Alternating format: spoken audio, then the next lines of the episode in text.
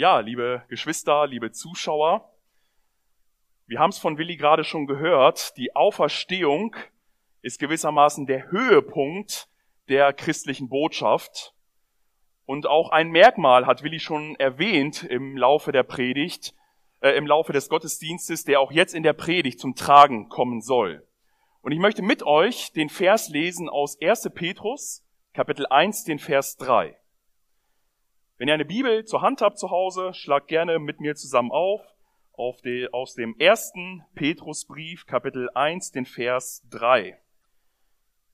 Gelobt sei Gott, der Vater unseres Herrn Jesus Christus, der uns aufgrund seiner großen Barmherzigkeit zu einer lebendigen Hoffnung wiedergeboren hat, durch die Auferstehung Jesu Christi von den Toten.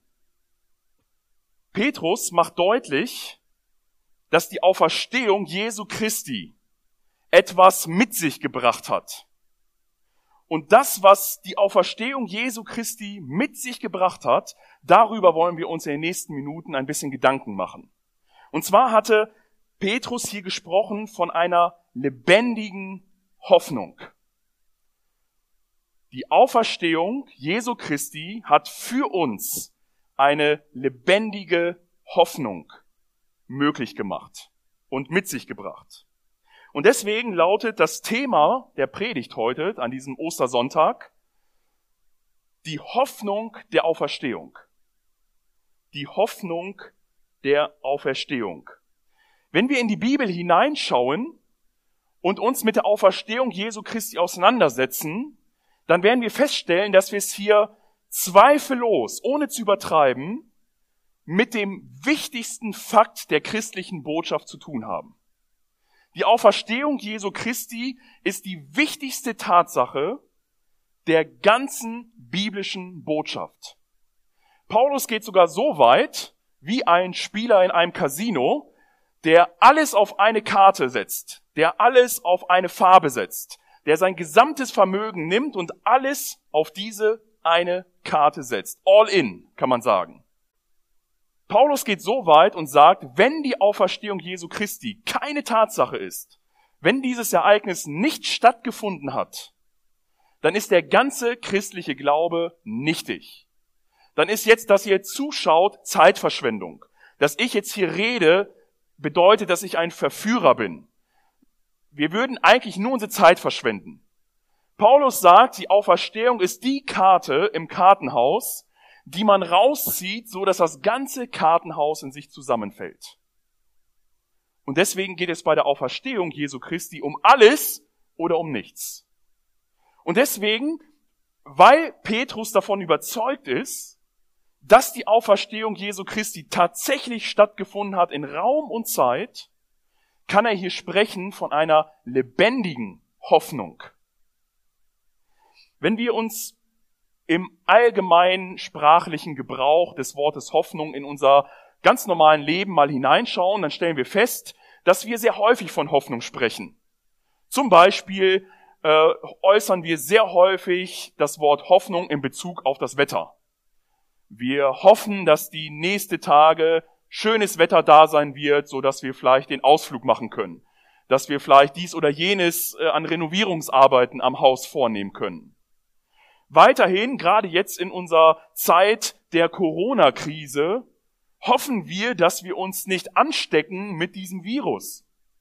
Wir hoffen, dass die beschlossenen Maßnahmen äh, möglichst bald wieder aufgehoben werden und wir hoffentlich wieder zum normalen Leben übergehen können. Wir hoffen dabei, dass wir möglichst keinen Schaden von dieser ganzen Krise mitnehmen. Ich habe gerade letztens ein Interview gesehen, ich glaube, es war jetzt die Tage gewesen, wo ein Mediziner in der Tagesschau interviewt wurde. Und er sagte, dass jetzt gerade verschiedene bekannte Wirkstoffe getestet werden, ob nicht irgend so ein Wirkstoff vielleicht anschlägt gegenüber diesem neuartigen Virus. Und er sagte dann zu der Reporterin, alles, was wir tun können, ist zu hoffen, dass irgendeiner der bekannten Wirkstoffe anschlagen wird. Eine Hoffnung. Vielleicht hoffen wir darauf, dass wir zu unserem Geburtstag das Geschenk bekommen, was wir uns gewünscht haben. Wir hoffen in unserem Leben Karriere zu machen, wir hoffen den richtigen Partner zu bekommen, wir hoffen viel zu erleben, wir hoffen die Weltreise zu machen, wir hoffen den Urlaub zu machen, wir hoffen, wir hoffen, wir hoffen. Und diese Hoffnung ist ein ständiger Begleiter unseres Lebens. Das Problem bei diesen ganzen erwähnten Beispielen, die ich gerade genannt habe, ist, dass diese Hoffnung, die ich gerade geschildert habe, sehr häufig nur ein Wunsch ist oder eine Sehnsucht ist. Etwas, was wir uns vom tiefsten Herzen erwünschen oder ersehnen, wo wir aber nicht wissen, ob das tatsächlich eintreffen wird. Möglicherweise stehen die Chancen sogar sehr schlecht, dass bei dem einen oder dem anderen, was wir hoffen, tatsächlich dann auch das Eintreffen äh, dann äh, als Realität in unserem Leben da sein wird. Man könnte also sagen, diese Hoffnung, die wir so häufig in unserem Alltag äh, benennen und äh, auch auf unserer Zunge führen, ist manchmal nur wirklich ein Wunsch oder eine Sehnsucht. Und dieser Pessimismus kommt auch zu einem ganz großen Teil von verschiedenen Sprichwörtern oder Aussagen zum Tragen. Da gibt es zum Beispiel ein russisches Sprichwort, ich habe es jetzt nur auf Deutsch gelesen, also in der Übersetzung, wo es heißt, auf der Wiese der Hoffnung wandern viele Narren. Und ein sehr ähnliches Sprichwort, hoffen und harren macht viele zu Narren. In diesen beiden Sprichwörtern schwingt dieser Pessimismus mit oder zumindest diese, dieses Unheilvolle, dass man sich da auf etwas verlässt, sein Leben vielleicht auf etwas baut, was letztendlich nicht trägt. Es sind keine Fakten, es sind keine Tatsachen, es ist nicht wissenschaftlich erwiesen. Und deswegen sagen diese Sprichwörter, ist derjenige ein, ein Dummkopf, ein Idiot, der sein Leben auf irgendwelche Hoffnungen aufbaut. Im Englischen gibt's auch ein Sprichwort, was übersetzt ungefähr so lautet. Wer auf Hoffnung baut, der tanzt ohne Musik. Auch hier ist genau dieser, dieses Negative, dieses Unheilvolle, dieser Pessimismus wirklich rauszuhören. Und so hat Alexander Pope äh, gesagt, gesegnet ist der Mann, der nicht hofft, denn er wird auch nicht enttäuscht. Und so ist, glaube ich, unser bekanntes Sprichwort, was wir im Deutschen, glaube ich, über die Hoffnung haben, was wir, glaube ich, alle schon mal gesagt haben oder gehört haben zumindest die Hoffnung stirbt zuletzt. Ja, wir, wir gestehen der Hoffnung zu, dass sie alles überdauert und alles überschattet. Alle unsere Bemühungen, all unsere Versuche, all das, was wir unternehmen, auch wenn es scheitert, sagen wir aber, die Hoffnung stirbt zuletzt. Über all diesem heraus oder hinaus ist noch die Hoffnung. Aber dieses Sprichwort sagt, sie stirbt zuletzt, aber sie stirbt. Die Hoffnung hält vielleicht am längsten, aber auch sie muss sterben. Und so haben die alten Griechen zum Beispiel in ihrer Philosophie, vor allen Dingen auch gerade in der Religionsphilosophie, dem Wort der Hoffnung äh, überhaupt keine Bedeutung beigemessen. Also es gibt aus dem religiösen Sinne, in der griechischen Philosophie, der religiösen Philosophie, keinen Begriff, der Hoffnung beschreibt. Vielmehr sagen die alten Griechen, Hoffnung ist ein gefährliches und lächerliches Gespenst das Menschen dazu treibt, nach dem Unerreichbaren zu jagen. Auch hier wieder äh, die Kritik, die hier mitschwingt.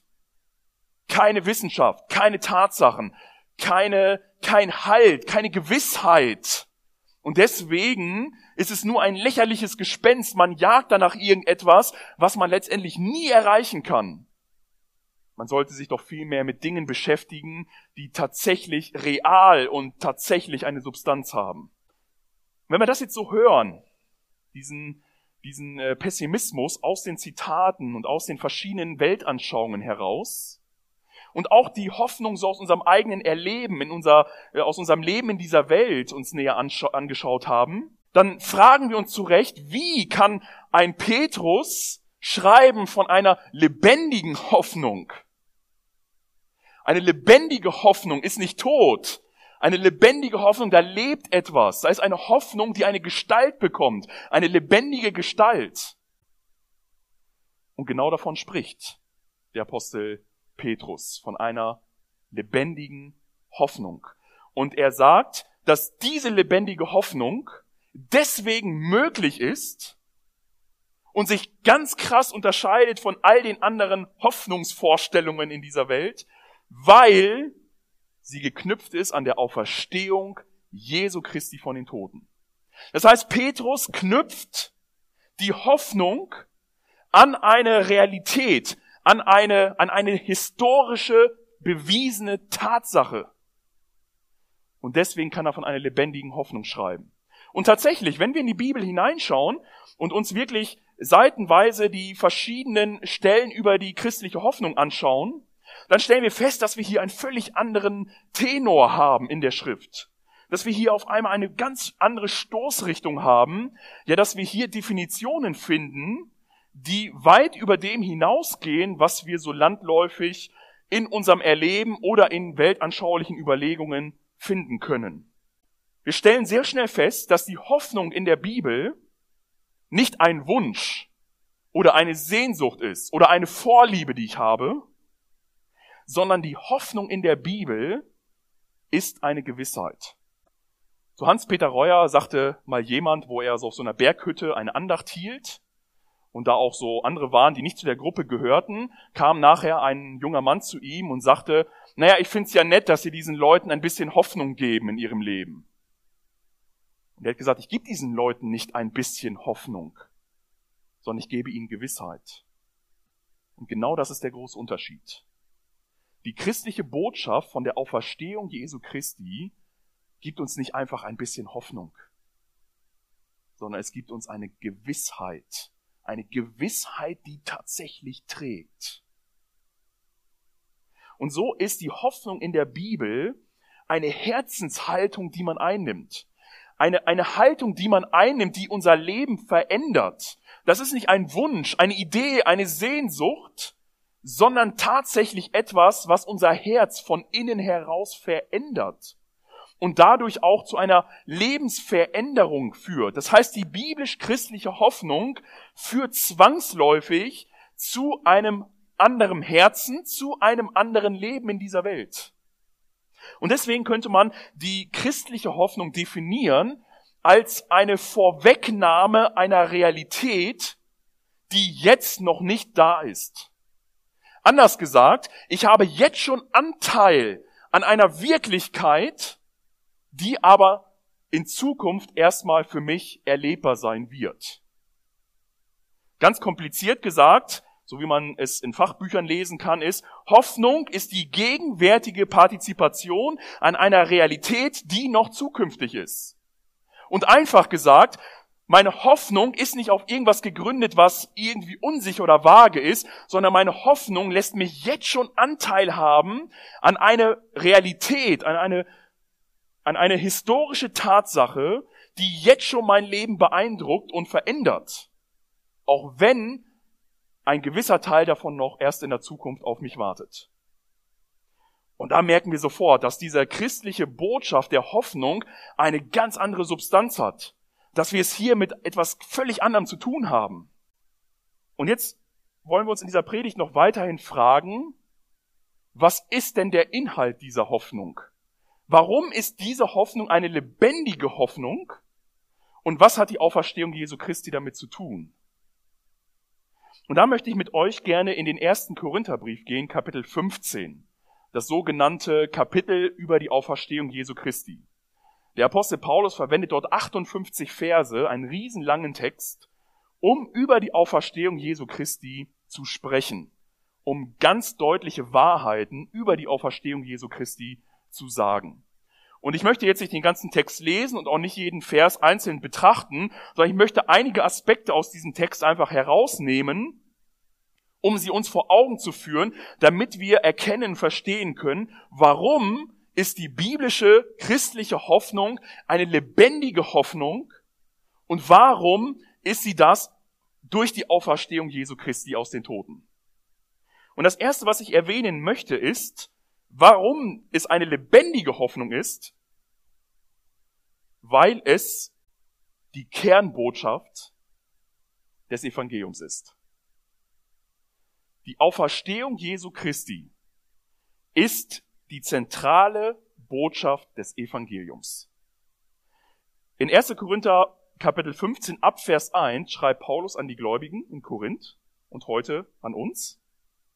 Ich erinnere euch aber, liebe Brüder, liebe Geschwister, an das Evangelium.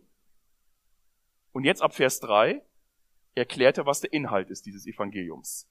Denn als erstes habe ich euch weitergegeben, was auch ich empfangen habe, dass Christus gestorben ist für unsere Sünden nach der Schrift und dass er begraben worden ist und dass er auferstanden ist am dritten Tage nach der Schrift. Das Evangelium übersetzt gute Botschaft ist deswegen eine gute Botschaft, weil Jesus Christus für uns gestorben ist, dass er für uns begraben wurde und dass er für uns auferstanden ist. Das ist der Kern, das ist der, die Essenz der christlichen Botschaft, das ist das Evangelium. Und Paulus sagt hier, das ist geschehen nach den Schriften. Was bedeutet das? Auf der einen Seite bedeutet dieses nach den Schriften, dass Paulus damit deutlich machen möchte, diese, dieser Tod, diese Grablegung und diese Auferstehung waren schon lange, lange vorher im Alten Testament, hunderte von Jahren vorher angekündigt und vorhergesagt. Und als Jesus Christus kam auf diese Erde, hier dreieinhalb Jahre circa lebte, dann letztendlich am Kreuz auf Golgatha starb, so wie wir es Karfreitag gedacht haben, dann begraben wurde und jetzt am Ostermorgen siegreich auferstanden ist, dann tat Jesus das eins zu eins, absolut exakt so, wie die Schriften es vorhergesagt haben. Und Paulus sagt hier, Leute, das, was Jesus Christus getan hat, hat er eins zu eins so getan, wie die ganz verschiedenen Propheten hunderte Jahre vorher es vorausgesagt haben. Und daran erkennt ihr, dass dieser Jesus Christus derjenige ist, von dem im Alten Testament angekündigt wurde, dass Gott einen Retter schicken wird, der das Problem von uns Menschen, das Problem unserer Sünde und unserer Schuld lösen wird. Und deswegen schreibt hier Paulus, ist es nach den Schriften getan. Und Randnotiz, daran erkennen wir auch, dass die Bibel absolut glaubwürdig ist. Wenn Jesus genau das erfüllt hat, wie es in den Schriften steht, dann bedeutet es, dass diese Schriften absolut wahr sind. Diese Schriften, da wurde etwas gesagt, was später eins zu eins Realität geworden ist. Nach den Schriften damit meint Paulus aber auch, dass Jesus gestorben, begraben und auferstanden wurde, äh, äh, auferstanden ist, so wie die Schrift es gefordert hat. Jetzt fragt mancher, wie? Hat die Schrift es gefordert, dass Jesus Christus sterben, begraben und auferstehen musste? Ja. Die Schrift hat es gefordert. Um das zu verstehen, um die Botschaft des Evangeliums zu verstehen, müssen wir zurückgehen an, an dem Anfang der christlichen äh, Botschaft, nämlich in 1. Mose Kapitel 1, Vers 1, wo uns ein Gott vorgestellt wird, der alles wunderbar schafft, die ganze Erde, all das ins Dasein ruft und dann den Menschen schafft als Krone der Schöpfung. Er schafft die Menschen in seinem Ebenbild und er gibt ihnen einen wunderschönen Garten, er gibt ihnen eine Aufgabe, er sagt, sie sollen herrschen über das Geschaffene. Und Gott selber lebt in vollkommener Harmonie und in absoluter Perfektion mit seinen Geschöpfen. Das Ganze wird nur eingeschränkt mit dem einen Hinweis, dass die ersten Menschen von einem Baum, der dort mitten im Garten stand, die Erkenntnis des Guten und des Bösen, dass sie von diesem Baum nicht essen sollten. Und es kam, wie es kommen musste, 1. Mose Kapitel 3, die Menschen aßen von dieser Frucht. Und das Problem war gar nicht in allererster Linie, dass sie einfach von dieser Frucht aßen, sondern das Problem war, aus welcher Haltung sie diese Frucht aßen. Der Teufel in Form einer Schlange, wird uns da berichtet, kommt in den Garten und er verführt Eva und Adam und er macht deutlich, wenn ihr von dieser Frucht essen werdet, dann werdet ihr weise werden, dann werdet ihr Weisheit haben, ihr werdet klug werden. Das heißt, ihr braucht überhaupt nicht mehr Gott, der euch irgendwas sagt, der euch irgendwas anweist, der euch irgendwie belehrt, sondern ihr selber werdet weise sein. Und dann noch viel mehr, sagt die Schlange, wenn ihr von dieser Frucht essen werdet, werdet ihr sein wie Gott. Ihr braucht diesen Gott nicht mehr. Ihr braucht diesen Schöpfer gar nicht mehr. Ihr selber werdet jetzt sein wie Gott. Und aus dieser Haltung heraus essen die ersten Menschen diese Frucht. Und es kommt, wie es kommen musste. Sie rebellierten damit gegen Gott, gegen sein Gebot. Sie wollten ihre eigenen Herren sein. Sie wollten selber Gott sein. Und ab da zerbricht die harmonische Beziehung zwischen Gott, dem Schöpfer, und den Menschen seiner Geschöpfe. Und ab da gehen sie getrennte Wege. Auf der einen Seite, weil die Menschen sich selbst dafür entschieden haben, den, diesen Weg getrennt von Gott zu gehen. Und auf der anderen Seite, weil die Bibel sagt, dass Gott so heilig, so rein, so vollkommen, so perfekt ist, dass er keine Gemeinschaft haben kann mit den Menschen, die sich für das Böse, für die Finsternis, für das Übel entschieden haben. Und ab 1. Mose Kapitel 3, ab den Vers 15 und dann die ganze Bibel hindurch, gibt es nur eine einzige Botschaft. Und zwar die Botschaft, dass Gott sich leidenschaftlich auf dem Weg macht, um diese Menschen, die ihn verloren gegangen sind, wieder für sich zu gewinnen, um sie wieder in seine Gemeinschaft zurückzuführen. Und die Bibel macht deutlich von Seite zu Seite zu Seite, dass das mit einem großen Problem verbunden ist. Das Problem ist, dass die Menschen aufgrund dessen, weil sie sich von Gott getrennt haben und die Gebote Gottes übertreten und auch miteinander nicht im Frieden leben, Schuld auf sich geladen haben. Die Bibel nennt es Sünde. Sie haben Schuld auf sich geladen und weil Gott absolut gerecht und absolut perfekt und heilig ist, muss er diese Sünde bestrafen, sonst wäre er nicht mehr gerecht. Aber auf der anderen Seite ist Gott ein liebender Gott, ein geduldiger Gott, ein barmherziger äh, Gott, voller Sanftmut und Langmut, der die Menschen lieb hat und der die Menschen gewinnen will und der, der sie wieder zu sich in die Gemeinschaft führen möchte. Und wie kann dieses Dilemma gelöst werden? Und das sehen wir dann in Jesus Christus. Das Dilemma Gottes wird gelöst, indem Gott selber Mensch wird, auf die Erde kommt ein sündloses Leben lebt, völlig ein Mensch wie jeder andere Mensch, allerdings Gott auch zugleich, und indem er dort an dem römischen Kreuz stirbt, verurteilt wird, gemartert wird und ans Kreuz geschlagen wird, lehrt die Bibel, dass er dort die Schuld und die Sünde der ganzen Mensch, Menschheit auf sich genommen hat. Und die Strafe Gottes, die er als gerechter Richter sprechen musste, wurde über ihn ergangen. Das heißt, Du und ich, wir haben gelogen. Gott bestraft seinen Sohn als Lügner. Du und ich, wir haben gestohlen. Gott bestraft seinen Sohn als Dieb. Du und ich, wir haben die Ehe gebrochen. Gott bestraft seinen Sohn als Ehebrecher. Und die Bibel macht deutlich, dass die Auferstehung Jesu Christi besiegelt und festmacht, dass dieser Opfertod Jesu Christi am Kreuz für dich und für mich ausreicht. Dass dieser Opfertod ausreicht, damit wir Menschen wieder in die Beziehung zu Gott, dem Vater, kommen können. Jesus Christus sagt deswegen auch, er ist die Tür, er ist der Weg, er ist derjenige, der uns wieder zurück zum Vater bringt, zu unserem Schöpfer. Und jetzt sagt Paulus in Römer 4, Vers 25, ihn, das heißt Jesus, der wegen unserer Verfehlungen dem Tod preisgegeben wurde und dessen Auferstehung uns den Freispruch bringt. Geschwister, deswegen ist es eine lebendige Hoffnung, weil wenn wir an Jesus Christus glauben, wenn wir unsere Schuld und unsere Sünde ihn bekennen, dann garantiert die Auferstehung Jesu Christi, dass wir tatsächlich von Gott freigesprochen werden. Dass Gott der Richter uns die Schuld und die Sünde vergibt und wir zu Kindern Gottes werden dürfen in einer perfekten, harmonischen Beziehung mit unserem Schöpfer. Und das ist Evangelium. Das ist gute Botschaft, die nur deswegen eine gute Botschaft ist, weil Jesus für uns gestorben, weil er für uns begraben wurde und weil er für uns aus dem Tode auferstanden ist. Und wir deswegen Vergebung unserer Sündenschuld haben wir gerechtfertigt sind. Also es ist eine lebendige Hoffnung, weil wir tatsächlich gerettet werden, wenn wir in Jesus glauben.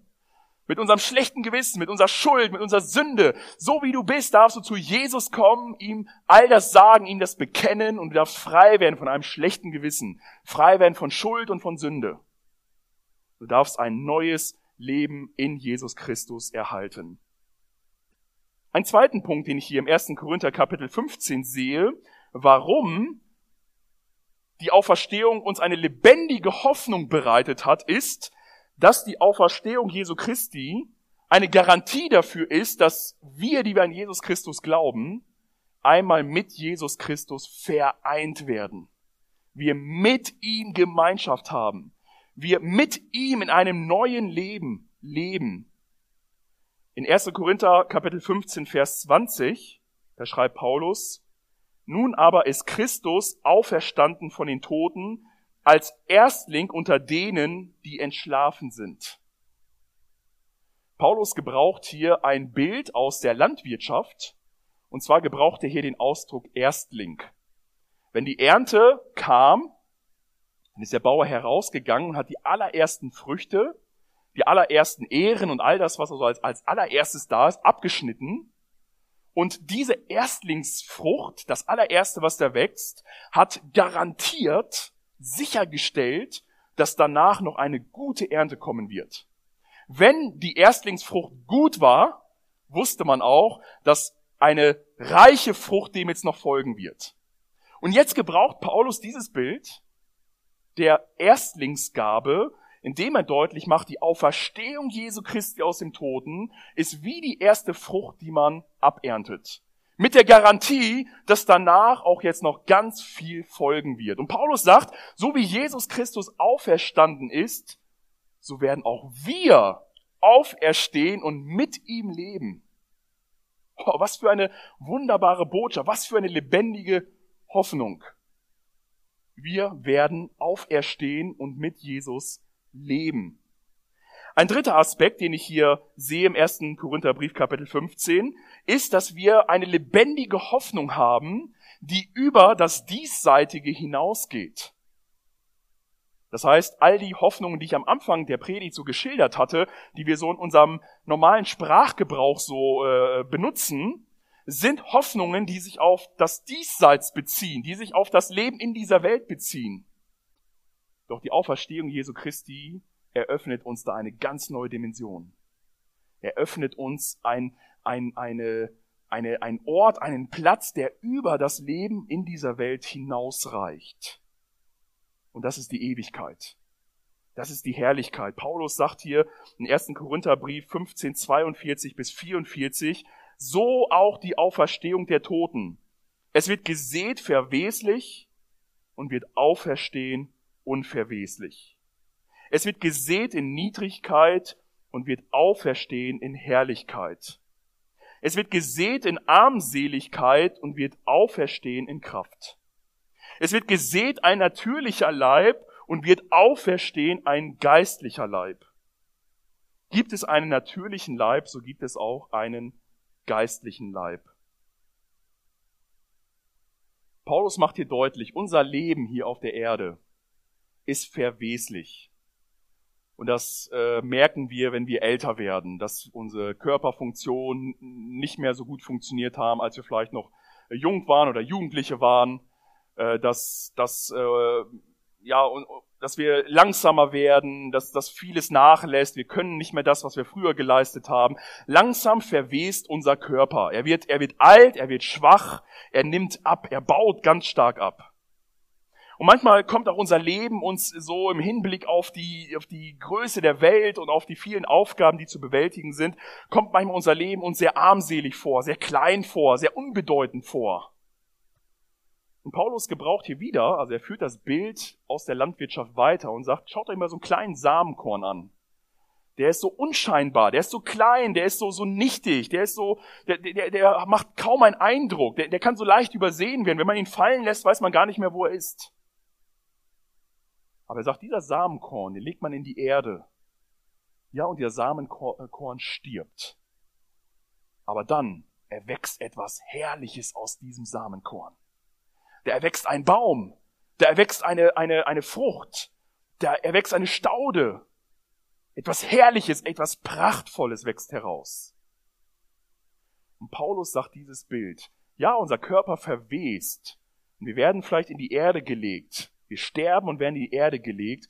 Aber die Hoffnung, diese lebendige Hoffnung, dass wir auferstehen werden zur Unversehrlichkeit, Unverweslichkeit.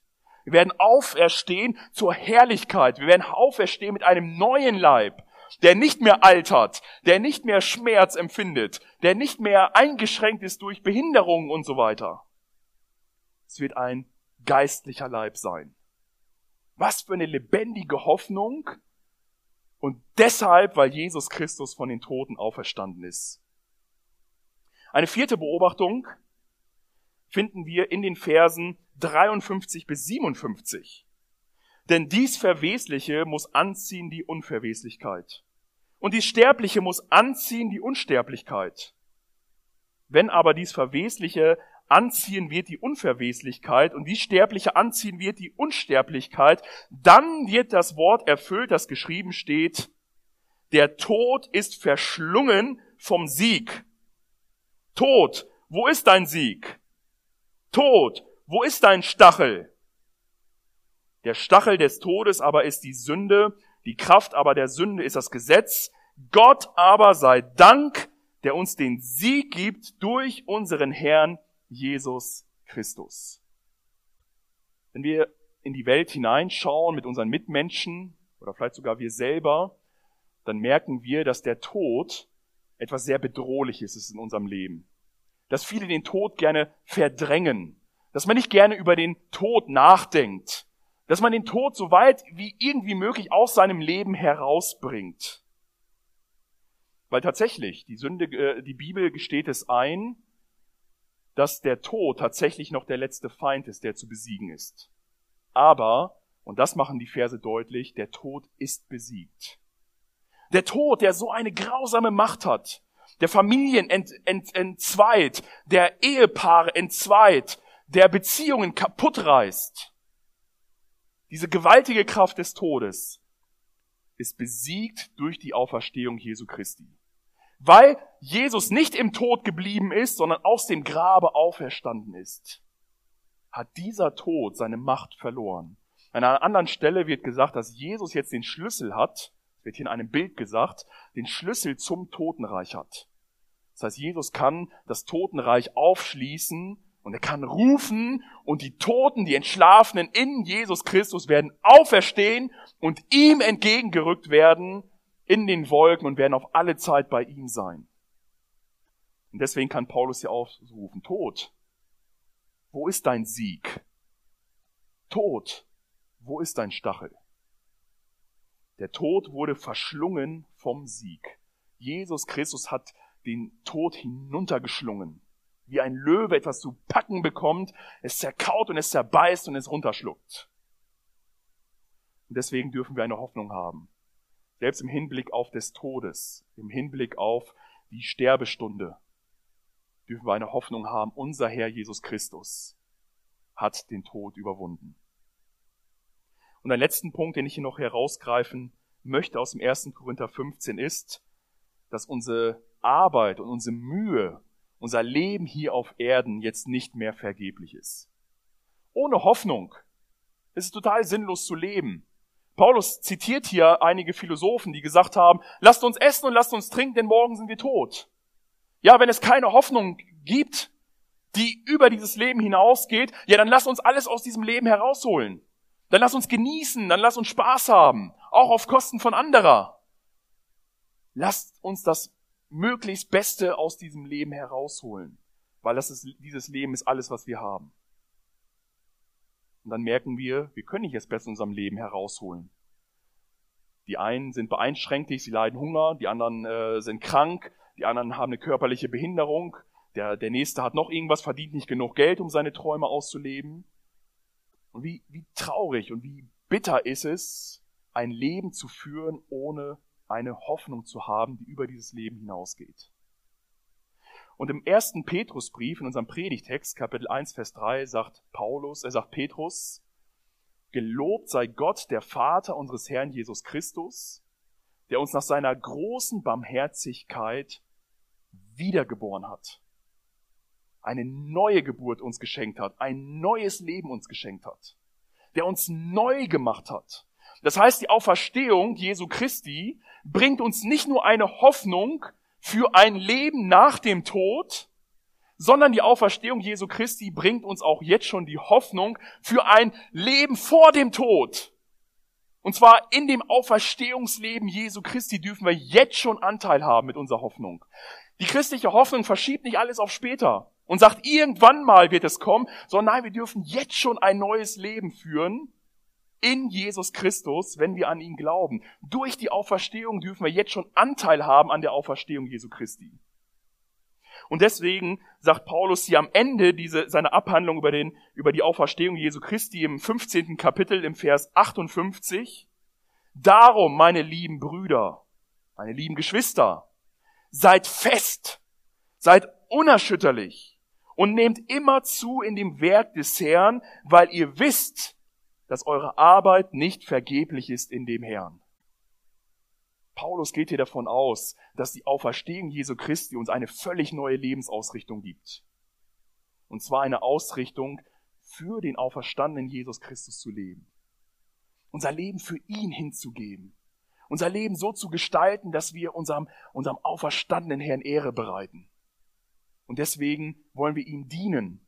Das tun wir praktisch, indem wir in der Gemeinde äh, uns einsetzen, Dienste übernehmen, Zeit, Geld, Freizeit opfern, um etwas für ihn zu tun. Und Paulus ist sich hier sicher, das, was wir jetzt tun, ist nicht vergeblich, weil dieses Leben nicht alles ist, sondern wir dürfen fest und unerschütterlich sein, weil wir diese lebendige Hoffnung haben, dass der auferstandene Jesus uns auch einmal belohnen wird für das, was wir tun. Und daran merken wir dann auch, wenn wir in die Kirchengeschichte hineinschauen, ja, wenn wir sogar in unsere Zeit hineinschauen, vielleicht in unseren Gemeinden hineinschauen, unsere Gemeinde hineinschauen, merken wir, dass es so viele Beispiele dieser lebendigen Hoffnung gibt. Zum Beispiel bei großen Problemen im Leben, bei Schwierigkeiten, bei großen Verlusten. Ja, Christen sind nicht verschont von den Widrigkeiten dieses Lebens. Auch Christen werden durch das Leben hier auf der Welt abgenutzt. Aber sie tragen eine Hoffnung in sich, die, dass sie nicht zerbrechen oder dass sie nicht gebrochen werden. Olaf Latzel hat mal erzählt in einer Predigt, dass er früher auch als Unfallseelsorger gearbeitet hat und er nicht selten in ein Haus kommen musste, um eine Todesnachricht den Hinterbliebenen zu überbringen. Und ich weiß noch ganz genau, hab's noch im Ohr, wie er sagte, was für ein Weltenunterschied das ist, in ein Haus zu kommen, um so eine Nachricht zu überbringen, wo man Jesus kennt, den auferstandenen Herrn, und in ein Haus zu kommen, wo man keine Hoffnung hat über dieses Leben hinaus. In beiden Häusern wird geweint, in beiden Häusern wird getrauert. In beiden Häusern erlebt man tiefen Schmerz. Aber in dem Haus, wo der auferstandene Christus bekannt ist, da ist diese Hoffnung im Herzen dass Gott alles in seiner Hand hat und dass er alles zu einem guten Ende bringen wird. Auch in der, in der, in der, in der Not, in dem Kummer, in dem Schmerz kann man sich an dem auferstandenen Jesus wenden und ihn bitten, durch dieses finstere Tal hindurchgetragen zu werden. Wie anders, wenn man keine Hoffnung hat und man eigentlich verzweifelt ist, weil der Grund einer Sehnsucht, der Grund eines Hoffens, der Grund eines Wünschens in diesem Augenblick gerade zerstört wurde. Und deswegen können wir auch zahlreiche Berichte lesen von Christen, die am Sterbebett liegen und mit einer Gewissheit, ja sogar mit einem Lächeln in dem Gesicht, auf die andere Seite in das Jenseits gehen, und weil sie dort ihren Herrn und Heiland, den auferstandenen Christus, erwarten. Und wie anders wird uns vielfach berichtet von zum Beispiel atheistischen Menschen, die einen Riesenzweifel, ein, eine, eine Riesenangst, einen Riesenschrecken auf dem Sterbebett bekommen, weil sie nicht wissen, kommt da noch etwas oder nicht? Bin ich darauf vorbereitet oder nicht? Deswegen gibt es auch so viele Beispiele von Märtyrern, die vielleicht einfach nur einmal vor irgendeinem Gericht oder vor irgendwelchen Menschen einfach nur den Glauben an Christus mit ein paar Worten abschwören könnten und sie hätten ein super Leben. aber sie sind bereit, für diese lebendige Hoffnung in den Tod zu gehen. So wie übrigens elf der zwölf Jünger, die bereit waren, für diese Botschaft in den Tod zu gehen, weil sie eine lebendige Hoffnung hatten. Ja, es gibt Menschen, die verweigern eine große Karriere, um ihre Gaben für Jesus einzusetzen. Andere wiederum hätten vielleicht eine tolle Laufbahn gehabt, sie gehen aber in die Mission. Andere wiederum hätten vielleicht viel Spaß und Freude in ihrem Leben gehabt, investieren aber Zeit und Geld für die Gemeinde, für Mission. Das sind Menschen, die eine lebendige Hoffnung haben. Das kann man menschlich nicht erklären. Aber sie haben etwas in ihrem Herzen, was sie von innen heraus verändert. Und deswegen, wir leben in einer Zeit, wo viele Menschen um uns herum gerade sehr hoffnungslos sind. Es sind wirklich Ängste da bezüglich äh, der Krankheit, der Gesundheit. Es sind Ängste da bezüglich äh, der Existenz von, von Wohnungen, Häusern und Arbeitsplätzen. Es sind Ängste da in Bezug auf Beziehungen, auf Kindern, Eltern, Großeltern und so weiter. Was, was dürfen wir doch für eine wunderbare Hoffnung haben? Weil Jesus Christus lebt, haben wir eine lebendige Hoffnung. Deswegen lasst uns doch, die wir an Jesus Christus glauben, wirklich so eine Hoffnungsträger sein. Mit dieser Botschaft in die Welt hinausgehen, um hoffnungslosen Menschen eine Hoffnung zu bringen, die gegründet ist in der Auferstehung Jesu Christi von den Toten. Gelobt sei Gott, der Vater unseres Herrn Jesus Christus, der uns nach seiner großen Barmherzigkeit wiedergeboren hat zu einer lebendigen Hoffnung durch die Auferstehung Jesu Christi von den Toten. Der Herr segne uns im Nachdenken über sein Wort. Amen.